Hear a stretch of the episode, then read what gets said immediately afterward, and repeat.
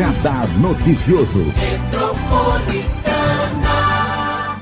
Hoje com o Dr. Laerte Silva, advogado e contabilista, ele que acompanha aí na nossa vida, né, do nosso país. Hoje tem a diplomação do presidente eleito, Luiz Inácio Lula da Silva, e esse é um dos destaques da semana, já que encerra o período eleitoral, né, com a diplomação dele e do Geraldo Alckmin, o seu vice-presidente. Bom dia, doutor Laerte Silva, um prazer recebê-lo. Marilei, bom dia, bom dia aos ouvintes, o prazer é meu estar aqui na rádio e poder trocar um pouco das ideias que a gente tem e dos conceitos que a gente tem também em relação a esse nosso país, onde criamos os nossos filhos e nos preocupamos com o futuro dos nossos filhos. Muito obrigado pelo convite. Eu que agradeço, está marcado para hoje a diplomação então do Lula, né? Às 14 horas no Tribunal Superior Eleitoral encerrando o período eleitoral. Né? Claro que a gente está aí também hoje atentos, porque já falam em manifestações, né? Durante ali a diplomação, as forças de segurança já estão alerta para a realização de protestos em frente ao prédio da Justiça Eleitoral. Como é que está a sua análise, doutor Laerte Silva, sobre todo esse processo eleitoral, bastante conturbado, inclusive, né, com aí as manifestações dos bolsonaristas que apoiam o presidente Jair Bolsonaro e esse momento que estamos passando histórico no país? Marilei, eu acho que a gente, para entender um pouco esse momento atual, a gente tem que retroceder um tantinho para pensar por que, que Bolsonaro foi eleito. É, tem uma obra que é a eleição disruptiva, porque Bolsonaro se elegeu.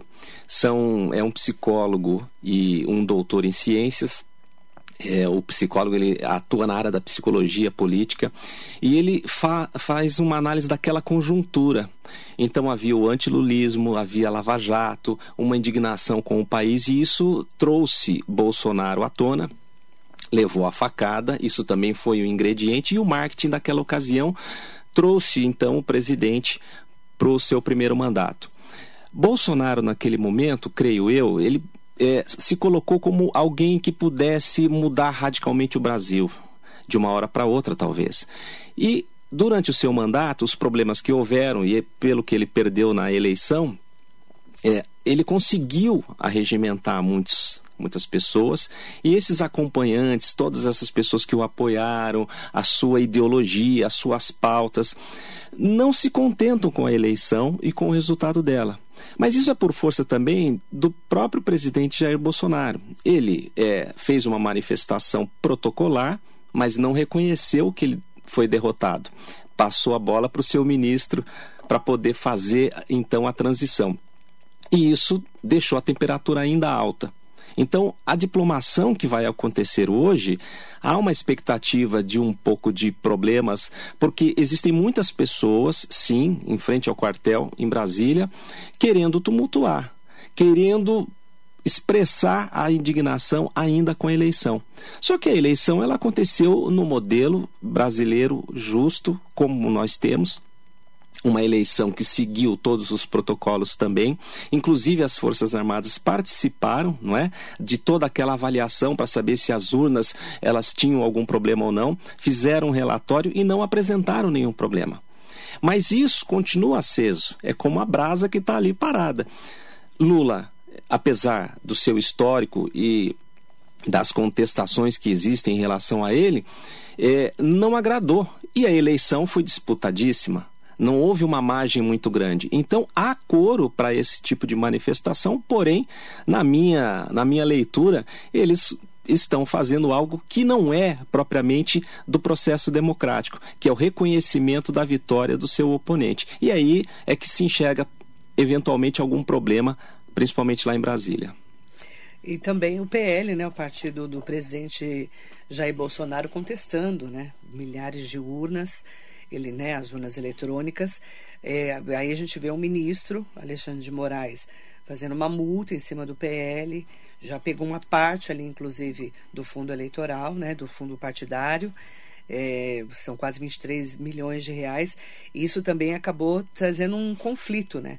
Porque eles falam, os bolsonaristas principalmente, que o Alexandre de Moraes ele é, é parcial, né? Não, Sim. Quando ele está julgando no TSE.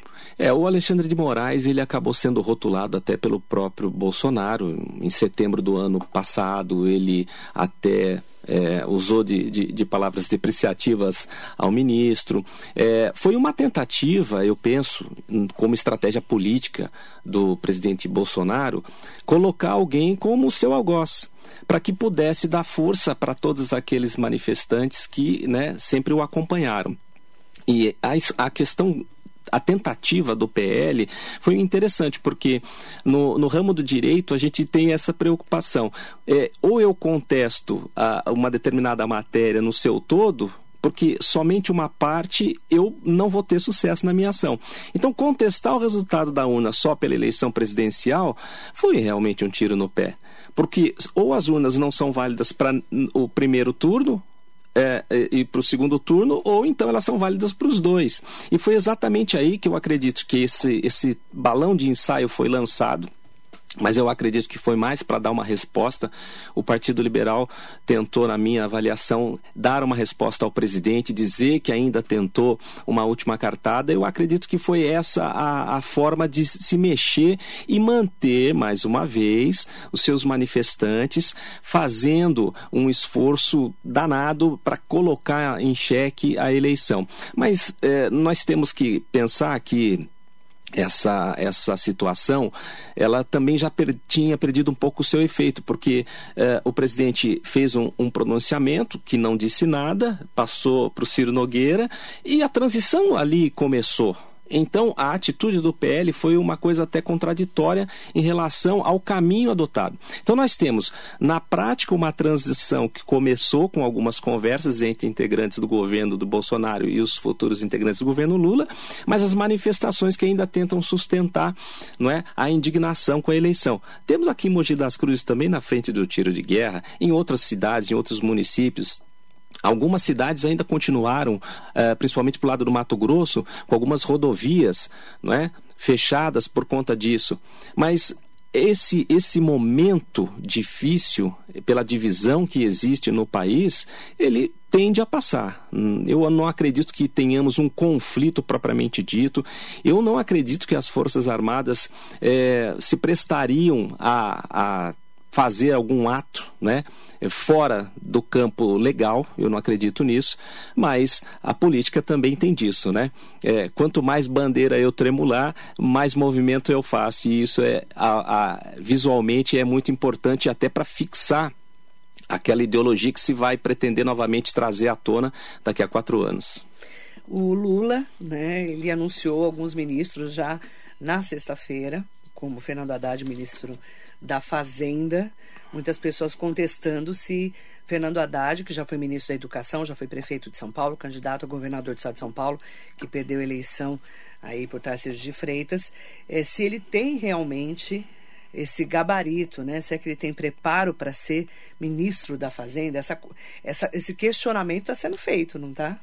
Está sendo feito. É, nós temos o, o, Ministério da Fazenda e da Economia, eles estão juntos hoje, né? E há uma separação em relação a isso. Então, ele seria o ministro da Fazenda com a preocupação para o lado do tesouro. O, o Fernando Haddad, ele, ele é um acadêmico, né? Tem formação em direito, ele tem mestrado, tem um doutorado em economia, não é propriamente a, a expertise dele. Mas se a gente pensar que no campo da política, é, José Serra foi ministro da Saúde, não é? E trabalhou os genéricos, então por que não poderia Haddad servir ao Ministério da Fazenda? Essa questão da qualificação pela afinidade da atividade sempre vai existir em qualquer governo, seja numa prefeitura, seja num governo de Estado. O, o Fernando Haddad, eu, eu acredito que ele ainda não foi assimilado, pelo menos é o que a gente lê né, no, no, noticiário em relação ao próprio mercado, né, as instituições financeiras. Será que ele vai dar conta do recado por falta de uh, qualificação ou por habilidade política ele vai conseguir resolver o problema? Porque ele também já teve cargo executivo. Ele, como ministro, ele passou, não é, pela pela República. Então, há um, uma aposta em que ele pode sim vir a dar certo pelo conhecimento político, pelo trânsito dele. Agora a gente vai ter, realmente ter que saber como é que ele vai se comportar como ministro da Fazenda. Porque a, a, a Fazenda, ela envolvendo, por exemplo, a Receita Federal, ele vai ter alguns desafios, como é o caso da tabela do imposto de renda, a tão falada tabela do imposto de renda que não é corrigida há muitos anos, e isso cria né, uma arrecadação maior para o governo federal. Vai mexer nisso? Esse é um grande desafio que ele, por exemplo, terá. E aí nós temos que saber se o discurso do palanque vai ser colocado em prática para resolver essa questão. Os outros ministros que foram anunciados, Rui Costa, né, que é do PT na Casa Civil, que aí, na verdade, é um braço direito ali do presidente, né? Você vem da Bahia. Né?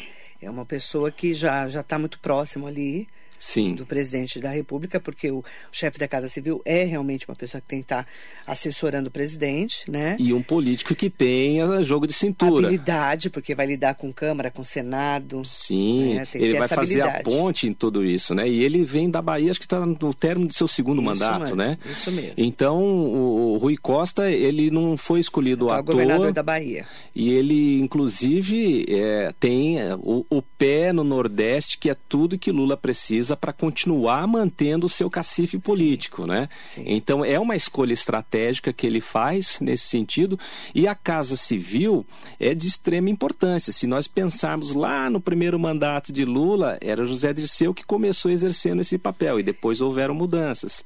É. Então é alguém que tem que ter um olhar muito Aliás, estreito. Zé Dirceu diz que está ali nos bastidores, né? É, ele não, tá eu, morto, ele, não. Ele, não, ele não deixou a política, ele não está ostensivamente, mas É. ele, ele é uma tá figura. nos bastidores. É, ele é uma figura que é, é também, vamos assim dizer, na, na, na linguagem né, do partido, uma estrela do partido. né? Não podemos dizer que Com não. todos os com todos os problemas senões, que aconteceram, com todos os senões, né? Então ele, ele tem ali a sua, a sua palavra ainda pesa dentro do partido. Mas ah, o Lula ele está anunciando aos poucos, né, os seus, os É. seus ministros, né? Temos o Flávio Dino, que é Justiça e Segurança Pública, Flávio Dino é exatamente também do Nordeste. também do Nordeste e uma ele já foi do juiz federal o Flávio Dino ele já foi um juiz federal então para a pasta da justiça e da segurança eu acredito que seja assim uma boa escolha e nós precisamos se for pensar em termos de Brasil, né, uma integração entre os governos para falar em segurança pública num aspecto mais amplo, obviamente, né, estou dizendo, é, porque a segurança pública é, compete ao Estado nas ruas, mas enquanto ministro da Justiça, enquanto é, é, tratativas com os demais poderes, com o Poder Judiciário, especialmente Supremo Tribunal Federal, é uma figura que poderá dar peso e tentar afastar aquela discussão sempre que se teve nos últimos quatro anos de que eh, o, o ativismo do Supremo Tribunal Federal é o grande problema do país e por isso o país não vai para frente. Vamos ver, eu acredito que o Flávio Dino foi eleito senador, né? Então ele tem uma segurança de oito anos de mandato, quer queira ou não, se não der certo ele continua, e ele vai para o seu mandato mas é um, um nome que se sobressaiu já nos primeiros dias da transição, né? É, ele é muito próximo, né? Ele é uma das estrelas, né? Lá do, Tem- da proximidade com, com o Nordeste, mas mesmo seja. E o PSB foi importantíssimo. É o partido que está o Geraldo Alckmin hoje. Então, né? Que exatamente. é do Márcio França. E que surpreendeu Geraldo Alckmin como vice também nos trabalhos de transição. Exatamente. Curiosamente, é, é como água e vinho, se nós pensarmos no que já tivemos de eleição no passado, o então PSDB de Geraldo Alckmin com o, o- o petismo. Mas ah, os políticos eles encontram o seu caminho. Imaginar que um político vai ser eternamente a figura só de uma legenda, não é assim que acontece, né? E Geraldo Alckmin, a, a mim, pelo menos, particularmente, tem surpreendido pelo, pelo espaço que o, o, o PT deu para ele. Como coordenador Como coordenador dessa da transição. É. José Múcio Monteiro, da Defesa, que é o ex-presidente do Tribunal de Contas da União, ex-ministro-chefe da Secretaria de Relações Institucionais do segundo mandato do Lula. José Múcio Monteiro foi escolhido para chefiar a pasta da Defesa, que é um ministério importantíssimo, porque a gente tem falado aí muito sobre né, o, a- o Exército, a Marinha e a Aeronáutica, que são é, símbolos, né, de, do, também do trabalho do bolsonarismo. Né? É, então, e, e, a gente teve o ministro Paulo Nogueira da Defesa, que está saindo agora, foi então o último ministro da Defesa de Jair Bolsonaro. É, a, a, linguagem, pelo menos que a gente percebia desse ministro, era uma linguagem um pouco mais bélica. É, tanto que ele fez um pouco de pressão em cima do, do TSE por conta dessas urnas, querendo discutir, de última hora foi lá pedir o código-fonte para poder fazer o seu trabalho e trouxe as Forças Armadas num patamar que não é o que uh, Bolsonaro coloca. As Forças Armadas, elas são muito importantes para qualquer nação, não é?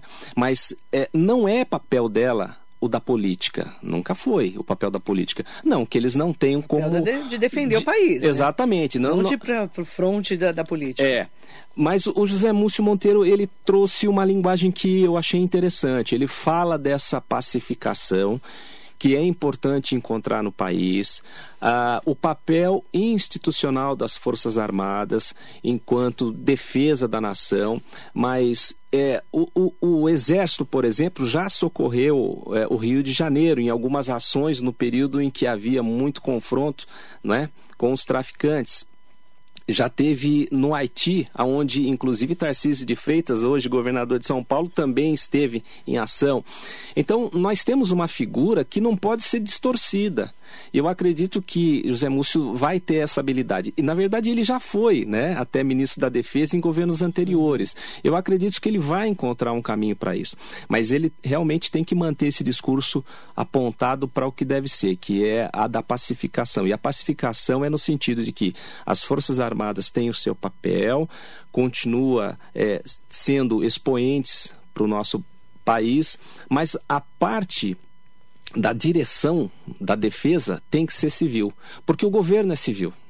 O nosso governo não é um governo militar, nós não temos um militarismo para fins de governo do Brasil. Então, se o governo é civil, se é eleito um civil, por que o, o ministro da Defesa não ser um civil? Então, eu acredito que ele vai conseguir um caminho é, que vai tentar, pelo menos, ele vai tentar a pacificação que a gente tanto está desejando nesse momento o Mauro Vieira, que é um diplomata de carreira para as relações exteriores, que é um ex-ministro das Relações Exteriores do governo da Dilma, né? Sim. Atual embaixador do Brasil na Croácia, ex-embaixador na Argentina e nos Estados Unidos. O Mauro Vieira foi escolhido para comandar a pasta do Itamaraty que é um nome que já, já conduziu, né? Já é uma pessoa experimentada, né? É, ele é de carreira, né? É. Então a diplomacia de carreira é, acaba afastando ou pelo menos deixando um pouco de lado a ideologia política, é. que eu acho que nós precisamos resgatar.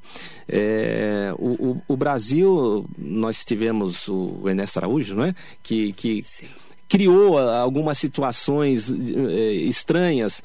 O Brasil sempre foi muito bem visto. O Brasil ele tem um potencial econômico, a agricultura, as commodities, como são chamadas, e as relações internacionais elas precisam ser fomentadas e, e, e ligadas à democracia, porque o mundo quer isso. Né? Ainda que nós tenhamos algumas nações com seus ditadores, com o seu extremismo, e isso nunca vai acabar, porque cada nação segue o, o barco conforme a população reclame ou não, vote ou não, mas as relações internacionais elas são fundamentais, até para fins de a gente poder tratar das exportações brasileiras, não é? poder fazer a balança comercial ter um nível desejável, aonde a gente possa trazer para o para o país aquilo que nos falte, mas também levar a nossa produção de proteína. Os frigoríficos querem muito que o nosso país seja bem visto lá fora e continue sendo bem visto. Então, é, é de extrema importância que as relações internacionais sejam tratadas por alguém que tenha esse espectro, que saiba lidar com isso e, e consiga separar o que é o governo de uma certa maneira, obviamente, porque ele vai ser governo, mas da ideologia do seu governante, daquilo que o país precisa como um todo. Eu acredito que ele vai fazer um, um, um papel é, muito diferente do que nós tivemos até agora. Mandar bom dia para todas e todos que estão acompanhando o Dr. Laerte Silva, advogado e contabilista, falando sobre essa diplomação do Lula hoje, né, como presidente da República e do vice Geraldo Alckmin. Tem várias pessoas mandando bom dia especial para nós, mandar em nome da Maria Soares Costa Neves um ótimo dia. Tem uma pergunta da, do Devani Barbosa que muita gente tem falado sobre isso, que é excelente dia Marilei, doutor Laerte, qual seria a melhor saída honrosa para o Bolsonaro? Qual discurso ele deve usar para não magoar seus seguidores, principalmente quem está na frente dos quartéis? Tem muita gente perguntando isso, né? É, como que o presidente Jair Bolsonaro vai fechar o seu mandato. De, ele fala de maneira honrosa, né? O PL já dizendo que vai continuar fazendo, sim, oposição ao governo Lula, com uma super bancada de praticamente 100 deputados hum, da Câmara, 13, 14 senadores, fora os que ainda estão se movimentando. É, como que você responderia ao Devanir Barbosa e para a gente que está acompanhando é, esse final de mandato difícil para o Bolsonaro? Ele tem hora que fala que não vai passar a faixa para o Lula, tem, depois tem gente que fala que talvez passe a faixa para o Lula, mas e aí? Como é que fica? Bom, bom dia, Devanir. É, eu, eu, acho interessante isso porque é, eu, a, ele ainda não encontrou a resposta, mas Bolsonaro, na minha avaliação, ele deveria ter a grandeza do cargo independentemente da posição político-partidária dele. É, a oposição, se a gente for puxar no passado, quando o Fernando Henrique se reelegeu, o PT também disse: olha, seremos uma oposição e faremos oposição. Isso é natural, todo partido fala que vai fazer isso e pode exercer essa fiscalização. Eu acho que isso é importante. Mas talvez é, o, o, quem está ao redor do, do presidente Jair Bolsonaro tenha que dizer a ele que a pretensão de voltar, assim como Lula voltou, e, ele tendo pretensão de voltar, ele precisa se mostrar à altura do cargo. Então, ele não precisa fazer afagos ao presidente, mas a transmissão da faixa presidencial, ainda que por um ato protocolar, é muito importante para o país como um todo, para mostrar para o mundo que nós temos uma estabilidade ainda que exista a discussão política. Então ele precisaria se curvar a isso, na minha, na minha avaliação.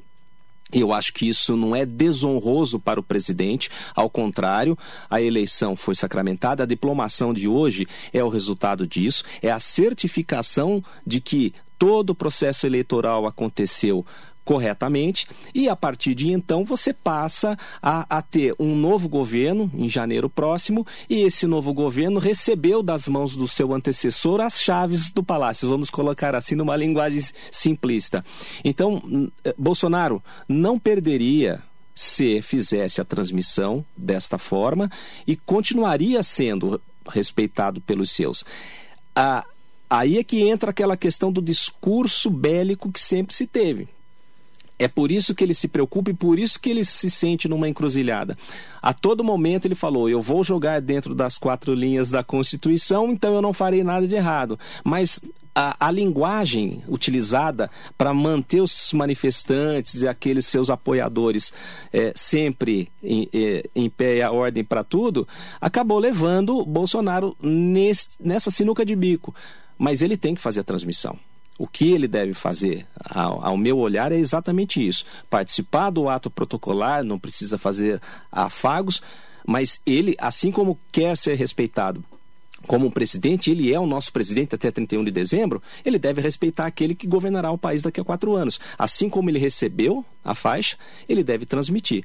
Essa é a grandeza que se espera de Bolsonaro. E não será demérito para ele de forma alguma. Eu não vejo dessa maneira. Eu tenho dúvida se o Bolsonaro vai entregar a faixa para o Lula. É, Mourão, Mourão é, já, Andou já, dando umas cutucadas já nele, já né? se expressou nesse sentido. Há quem diga que isso seria um, um ato de fragilidade demonstrado por ele no apagar das luzes. E por isso ele ainda resiste. E quem está ao redor dele, muito do que ele faz, o seu filho Carlos Bolsonaro, que é o vereador federal, vamos dizer assim, que está sempre lá em Brasília, é um dos que, que alimentam essa ideia de que o pai não faça nenhum ato, simplesmente vá embora e deixe o Palácio do Planalto na transmissão protocolar do cerimonial. Eu acho que isso é. Ele ainda tem pelo menos duas semanas e meia para resolver, três semanas, mas eu acredito que se ele não fizer, ele pede o cacife político. Eu acredito que ele pede o cacife político, porque ele vai demonstrar que ele não tem a grandeza do cargo do presidente da República. O bolsonarismo, doutor Laerte, está consolidado? Olha, pela, pela expressão da, da, da, eleição, pela quantidade de votos, uma diferença muito apertada, eu acho que está. Mas é, a gente vê pelas redes sociais, principalmente, a, mas isso também baseado muito em fake news.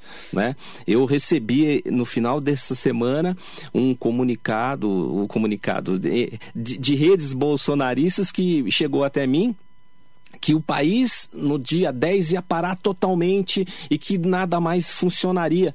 Veja como que se alimenta uma situação dessa. Você olha para a televisão, você ouve o rádio, você navega pela internet. Não é isso que está acontecendo. Manifestações, sim. As pessoas estão lá defendendo ainda o seu ponto de vista e pedindo, por exemplo, a intervenção militar com o Bolsonaro no poder. Isso não é jogar dentro das quatro linhas da Constituição. Mas é o bolsonarismo explícito. Então eu acredito que ele hoje ele é forte. Na minha visão, eh, existe, assim como temos o lulismo, o bolsonarismo conseguiu se firmar. Talvez porque tem aquele histórico, quando eu comecei aqui falando da eleição disruptiva lá de 2018, talvez por conta disso. Não se queria novamente Lula, não se queria novamente Lula para grande parte do país. 49% dos que votaram não quiseram Lula. Lula ganhou com 50,9%, 50,5%. Então a margem pequena. Então o bolsonarismo existe, ele vai continuar, mas vai depender muito da expressão de Jair Bolsonaro depois que deixar o cargo. A Rosália dos Santos, lá de Palmeiras, ligou para cá para falar o seguinte: ela quer perguntar para o doutor Laerte Silva se o que está na Constituição não é invalidado quando vai contra a vontade do povo. Segundo ela, o povo não quer Lula no poder. Então, mas se a gente pensar que o voto é a expressão maior, né, é, da, do desejo da população e a maioria votou para Lula, então não foi algo ilegal e nem, e nem está fora da Constituição. É, a, a discussão se a gente pensar, só para fazer um paralelo da pergunta que ela fez, se eu imaginar que a, a, vontade do povo não é Lula no poder, mas aonde que a vontade do povo vai ser computada? O modelo adotado nas democracias é a eleição. É a eleição. Ah, mas a eleição foi fraudada? Aonde? As urnas eh, estavam viciadas? Qual prova? Isso foi uma discussão que já se fez. Eu acredito que isso é uma coisa que já a gente tem que deixar no passado. Então, eh, quando se fala que a população não quer Lula, para isso nós tivemos dois turnos de votação. Então, eu acho que isso é uma discussão superada nesse sentido. Olha, não queremos Lula, então o que, que nós vamos chamar? Uma intervenção militar? É uma guerra civil? Isso não é uma quebra da, da, da, legalidade das coisas. Então, é, é, esse o parâmetro que nós temos. O, o, formato da democracia brasileira é exatamente o processo eleitoral e a votação. É ali que são computadas, ah, computados os votos para expressar o desejo da população foi muito apertado, essa é a grande verdade. Nós temos um país dividido. E nisso ela tem razão quando ela levanta, mas a população não quer. A sensação é de que a população não quer. Mas é porque hoje o que se tem é uma expressão contra de algumas partes do país. Mas é, não se estão levantando bandeiras de quem apoia Lula para confrontar quem está dizendo o não a ele. Né? É por isso. Mandar bom dia especial para todas e todos que estão conosco aqui na Rádio Metropolitana, nas redes sociais. Doutor Laerte Silva, depois de praticamente 30 anos de PSDB em São Paulo, nós temos aí a mudança não só de governador, né, do Rodrigo Garcia, que perdeu, inclusive nem foi para o segundo turno, do desgaste do PSDB, e João Dória e tantos outros pontos que nós já colocamos várias vezes aqui na rádio, mas Tarcísio de Freitas que vem né, com uma nova condução, todas, todas as equipes estão sendo alterados, né? Porque quando a gente tinha de PSDB para PSDB, só mudavam assim 30% no máximo de cargos. Agora não, a gente vê uma nova, totalmente mudada a administração do Tarcísio, que é uma, uma nova administração. Como que você está vendo os desafios do Tarcísio de Freitas? E a gente tem falado muito sobre os problemas com a segurança pública, com a educação e com a saúde principalmente, depois dessa pandemia aí que a gente está ainda, né, com casos ainda graves. Pois é, Tarcísio de Freitas ele vem é, para para ser um, um, divisor de águas, de uma certa maneira, né? Porque a, a última transição efetiva foi do Fleury para o Covas.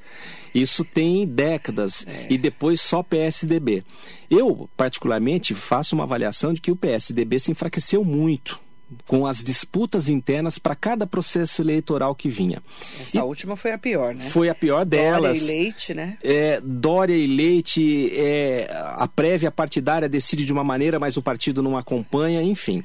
Geraldo Alckmin saindo, né? Obrigado. Geraldo Alckmin, um tucano.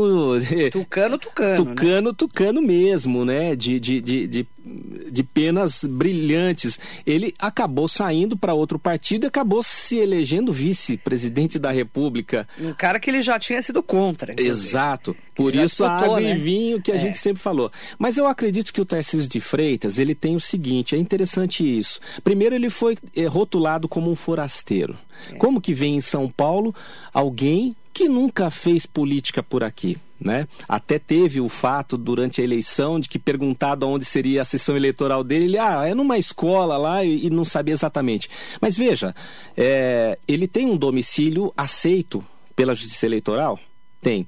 Então, ele pôde se candidatar? Pôde. Então, está correto. Então, o primeiro passo está dado. É aquilo que a gente fala. É estranho ele de fora estar tá sendo candidato ao governo aqui, mas conseguiu a eleição. Uhum. Esse é o primeiro desafio que ele teve. De conquistar, também não foi por uma margem tão extraordinária, mas ele conquistou a vaga em São Paulo. Então há que se respeitar como político e ele tem força política para tanto. Ele até foi ministro, eu não vou saber exatamente, da, da Dilma. Ele teve uma participação, participação, no ministério dela. E ele é um, um, um militar, né? Ele, ele já de carreira, de né? carreira, engenheiro militar, ele esteve no Haiti, ele é jovem, não tem 50 anos também, mas ele está trazendo agora uma filosofia que o Estado de São Paulo vai ter que experimentar. Então, ele vai fazer as suas escolhas, ele vai mudar as secretarias. Eu acredito que São Paulo tenha entre 20 e 23 secretarias de governo. Ele vai colocar nomes ali para tentar dar uma outra amplitude aqui ao Estado. E ele tem eh, um, um, um ponto que ele vai ter que falar bastante ao longo do, do, início do seu governo é em relação à segurança pública sim. Porque ele durante a campanha ele transitou em falar que as câmeras nos, nos uniformes dos policiais não eram adequadas depois ele recuou para dizer que sim mas que a gente vai reavaliar e esse é um ponto que ele vai ser cobrado. E a segurança pública aqui no estado de São Paulo é, para quem olha para a capital principalmente aonde tem os ataques na Avenida Rio Branco pleno centro de São Paulo ele vai ter que dar respostas a isso. Ele está trazendo consigo um, um, secretário que é um deputado, também tem 38 anos, é ex-oficial da Polícia Militar. Acredito que esse vai ser um, um, calcanhar de Aquiles para ele. Mostrar que a segurança pública ela pode ser tocada e melhorada. É claro, que não é só vontade política, precisa ter orçamento para isso, né? Quantas delegacias não ficam à mercê, não tem um equipamento, não tem conexão, não tem as instalações, uhum. não tem recursos humanos porque não se abriu o concurso público, então... Lembrando que as delegacias só estão abertas porque as prefeituras emprestam e bancam e bancam é. toda a estrutura, né? Então a segurança pública é um desafio tá enorme para ele. Enorme. Isso ele vai trazer, é, talvez, uma mudança. Será que a, a, o conceito militar vai ajudá-lo mais nesse aspecto? Está aí uma resposta que a, a população de São Paulo vai cobrar dele seguramente e rapidamente. É, nós temos nomes aí, é, por exemplo, né? Você falou da segurança pública. A gente tem falado muito em relação aos problemas que o PSDB enfrentou, inclusive valorização de policiais e Sim. tudo mais. Então a gente sabe que a segurança pública vai ser realmente um grande desafio para o Tarcísio, mas nós temos também, por exemplo, né, A gente acompanhou a, quando ele anunciou a educação com o Renato Feder, né, que tem muitas pessoas já comentando sobre ele, e a saúde com Eleus Spaiva, que é do PSD, deputado, sim, né, sim. médico. Então tá todo mundo aí tentando entender como que vai ser é, todo esse trabalho em relação, por exemplo, ao, ao, turismo, que é o Roberto de Lucena, que é o Sim. deputado que não foi reeleito aqui Exato. na região, deputado federal, que é do Republicanos, Isso. que foi uma escolha ali partidária. Exato. Né, e também porque é da igreja e tudo é. mais. E aí a gente viu também o Gilberto Kassab, que volta a comandar volta, São Paulo com a é, Casa Civil. Exatamente. É, o governo, é secretário, né? secretário, de, governo, de governo, né? exatamente. Né? Mas Gilberto Kassab, ele tem uma habilidade que a gente eh, não pode desprezar de maneira alguma, né? Ele, ele conseguiu formatar, consolidar um partido, escolher nomes. É. Felício Ramos é do PSD. É, do, exatamente. Então, tá aí um, uma escolha que eu achei estratégica e de peso para o é. governo de Tarcísio de Freitas. é o governo, né? Ah, exatamente. É o olhar ali. Eu acho que São Paulo tem até uma distinção entre Casa Civil também, mas o secretário de governo colado no governador. Ele, ele vai ajudar o Tarcísio a chegar a São Paulo, ao estado de São Paulo, naqueles pontos onde Tarcísio de Freitas talvez não tenha nenhuma familiaridade. Eu acredito que Gilberto Kassab vai ser aí um fiel da balança para ele. É uma escolha estratégica que, para fins de governo, ele acertou muito. O secretário de saúde é um médico, né? Ex-deputado médico. E, curiosamente, já se buscou para saber se ele era a favor ou não de máscara e vacina é um contraponto ao que Tarcísio de Freitas experimentou enquanto governo de Jair é. Bolsonaro. Então, é uma situação, a saúde no estado de São Paulo, particularmente aqui para a região do Alto Tietê, que tem o Hospital Luzia, que é um hospital referência regional, é, ele vai demandar dar uma atenção eh, muito forte. Nós temos problemas sérios aqui. Você na rádio já trouxe inúmeras vezes várias pessoas explicando a situação das santas casas, o não atendimento do Luzia, as portas fechadas, o, o funcionamento das UPAs. A, a, Rádio Metropolitana por você, Marilei, já expôs isso à exaustão. E o, o alto Exatamente, o problema do cross. E o, e o Alto Tietê vai cobrar isso muito fortemente. E eu espero que sim. Nós temos políticos aqui na região, nós temos cinco candidatos, cinco, cinco eleitos, né, deputados federais e estadual, que vão cobrar isso do Tarcísio de Freitas. E eu espero que assim aconteça. Então, recursos para cá, sejam por emendas federais ou estaduais são sempre muito bem-vindas, mas a questão da política da saúde, se esse escolhido por ele vai praticar de maneira diferente, vai ser o grande diferencial para ele se firmar aqui na nossa região. Nós temos aí muita expectativa e, em relação ao Tarcísio de Freitas. E a gente fala muito disso, né? Segurança pública, saúde e educação, que são ali os calcanhares de Aquiles dos governos, principalmente do PSDB. E a gente tem também acompanhado muito que ele já tinha dito, quando o Rodrigo Garcia perdeu, né, entrou no segundo turno e no segundo dia já falou, não, nós vamos apoiar o Tarcísio de Freitas. Ele já falou que vai manter todas as obras que o Rodrigo Garcia tinha já anunciado para a região e para o estado de São Paulo. Né? É, e, e, você tocou num ponto, ele, ele sempre foi também tido como o tocador de obras do governo federal. Né? Adora a obra. É, pois é. Né? Então, aí nós temos agora que saber se ele vai conseguir realmente é, executar tudo isso.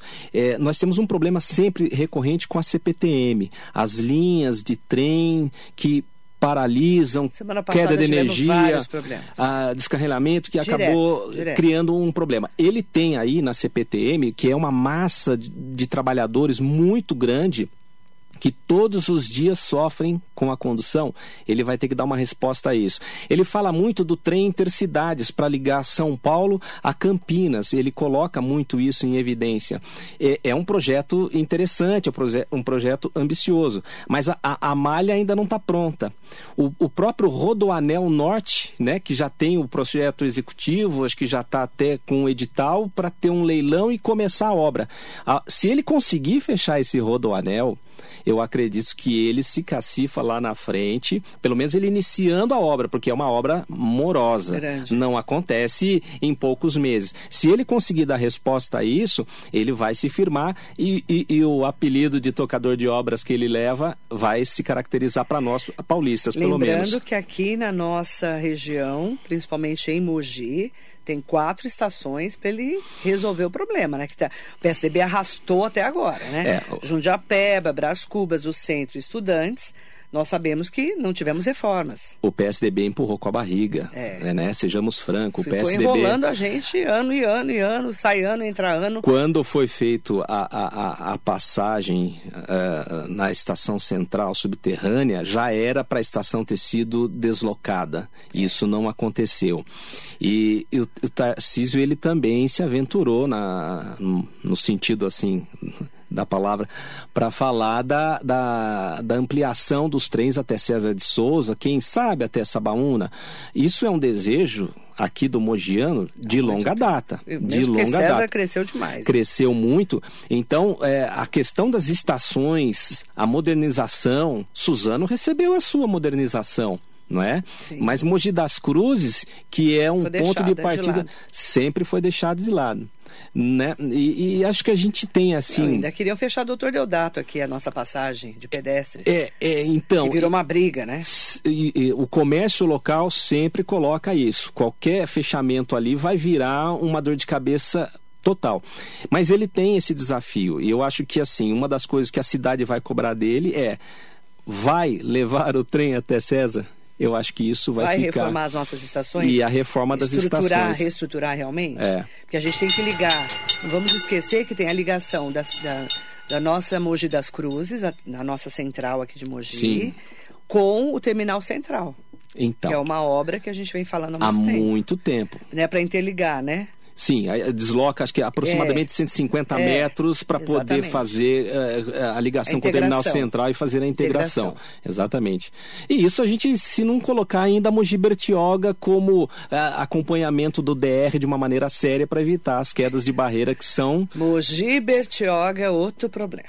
é um, um, um, um nó gordo isso aí. Já foi promessa, o próprio José Serra no passado prometeu ali, ah, nós vamos tratar da duplicação e nunca saiu do papel. Nunca. Tem muita lição de casa. Mexeu-se bastante para a área de Caraguatatuba, por exemplo. Nossa, ficou né? outra pra coisa, Ubatuba. Tamoios, né? é, é outra história. É, nossa, Tamoios está maravilhosa. Aí né? você faz a pergunta, e a Mogi Bertioga não cabe? Ah, mas é licenciamento Continua. E teve- ambiental? ti- tivemos é, no começo de tempo novembro. Travado aqui, né? Travou. E ainda não Travou. está solucionado Não tá. a contento, isso é fato. Não, inclusive a obra é na subida, né, ali no trecho de subida da serra. Acho que o quilômetro 82 por aí. Isso, perto do 82, ali tá ruim, é, estreita a pista para o trânsito, principalmente quando está na, na hora da operação descida e subida. E chegando às férias de fim de ano, nós Você vamos ver isso, a intensificação. Se tiver ah. chuva eh, trava. direto, nós teremos problemas teremos, sérios. Teremos problemas.